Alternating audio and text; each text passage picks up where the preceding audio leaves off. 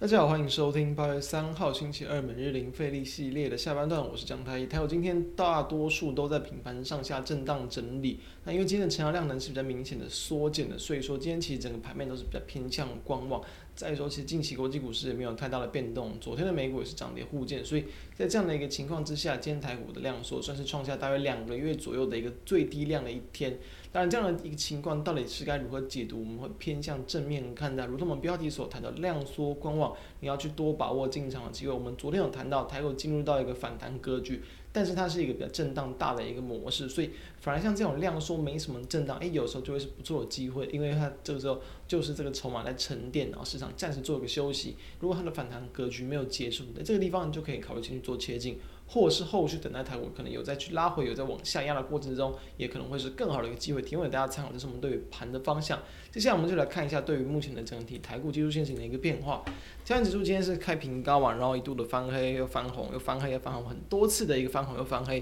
就是一直在平盘上震荡。它在尾盘然后有一个尾最后往上拉抬来，这个收涨了五十点。但是你不去计较这个的话，其实就是在收在这个小涨而已。所以说，我们认为今天整体的盘面就是说延续昨天的反弹格局。那因为台股的近期我们谈过，本来就不容易这种连续性的，可能连续几天的大跌，或是连续几天的大涨，它都会是一个比较是震荡，可能攻了一天的休息一下，或是跌了一天就出现反弹。这样的一个模式去执行，所以这是目前台股的一个结构，大家知道。那在这样的一个状况之下，我们来看到技术面上，其实台股今天就是呈现在五日均线到一个月均线之间去做整理。今天的一个收盘点数啊，其实距离月均线已经没有多少点数的一个距离了，其实大约就是能差个这个五十点左右。所以其实要去突破季线，哎，月线啊，月线的反压还是蛮容易的。在在。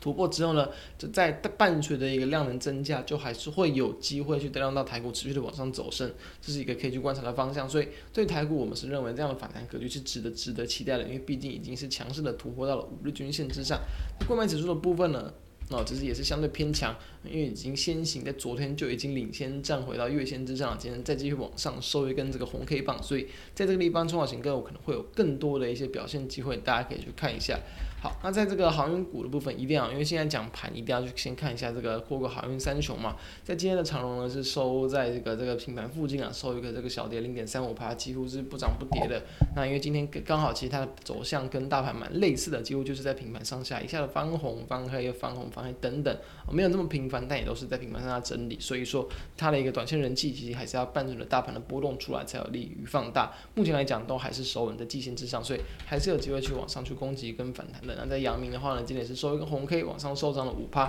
虽然说还没有站回季线啊，不过这个地方也是可以期待，因为毕竟短线上啊、相对于上周的一个低点，上周三的低点其暂时是有守住撑住的，上周三的低点是在这个一百一十点五，所以这个地方就是短线的一个支撑可以去观察。那再来我们看到一样，像在我们这个昨天有去跟大家谈到嘛，比如说在这个驱动 IC 的部分，在三五四五的敦泰。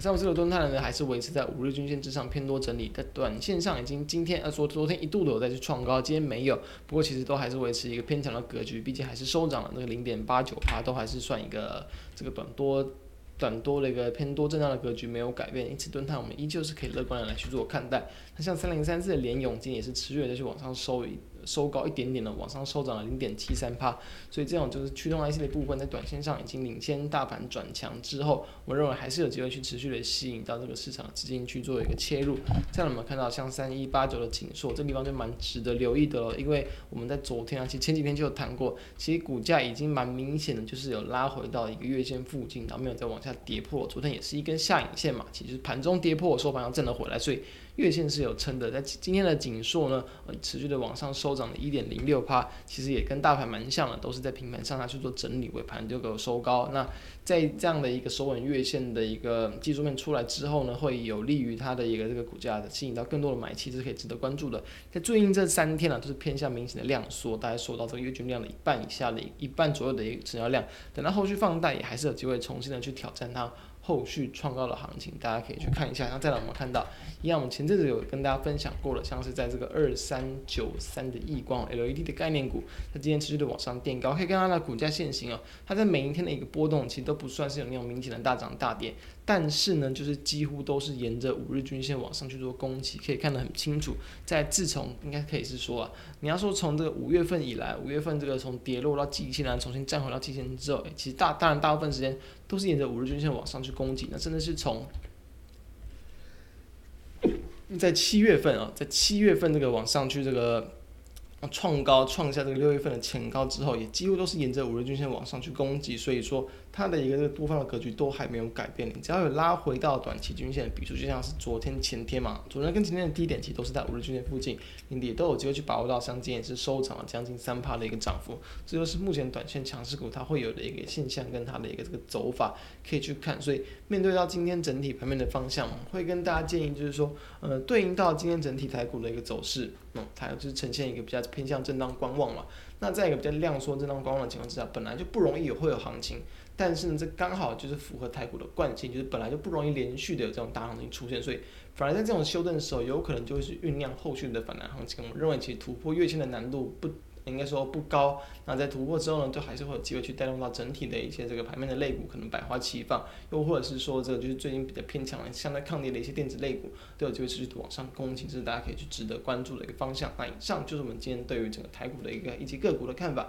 提供大家参考，并祝大家操作顺利。如果觉得我们节目不错，都欢迎可以扫描 QR code 加入我们的 Line App，并且欢迎订阅我们的 YouTube 频道，开启小铃铛，收听 Podcast 朋友都欢迎订阅收听每天的盘后解析。以上，我们明天再见。